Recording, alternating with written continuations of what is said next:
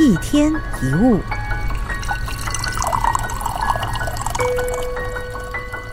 你怎么看自己？如果告诉你你怎么看自己，通常是由别人来决定的，你相不相信？自我是来自于别人的看法，其次才是自己内在的主观认定，而且很多时候这个主观认定往往也受别人的影响。有个爸爸在指导儿子打棒球，一连几次都挥棒落空之后，爸爸就对十二岁的儿子说：“拜托，连这种球哦你都打不到，幼稚园的小朋友都打得到。”一位妈妈指着女儿的房间说：“你表妹啊，总是把房间收拾得干干净净，你为什么不能呢？哎，只会说不会做。”这个爸爸跟妈妈讲了什么呢？他们可能说你很邋遢，说你脑筋转得不够快，说你穿裙子不好看，说你反应迟钝。如果你持续的在收集这些意见，你就会慢慢形成了你对自己的看法。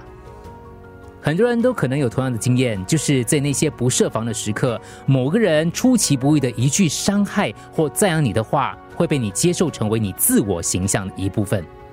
你对自己有哪些负面印象？你对自己有哪些正面印象？是什么时候，在哪里？是谁植入了你的心呢？被谁灌输的呢？可以想一下，我们为什么要听别人的呢？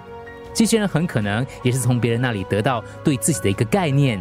像这样连自己都不清楚的人，怎么能够了解你呢？如果是好的、有建设性的意见，那还另当别论。但如果都是坏的负评，你又怎么能够全盘接受呢？一位法国著名画家保罗跟朋友谈论自己早期的经历以及他获得艺术成就的过程。他说：“我一生下来就是个奇迹啊！为什么你这么说呢？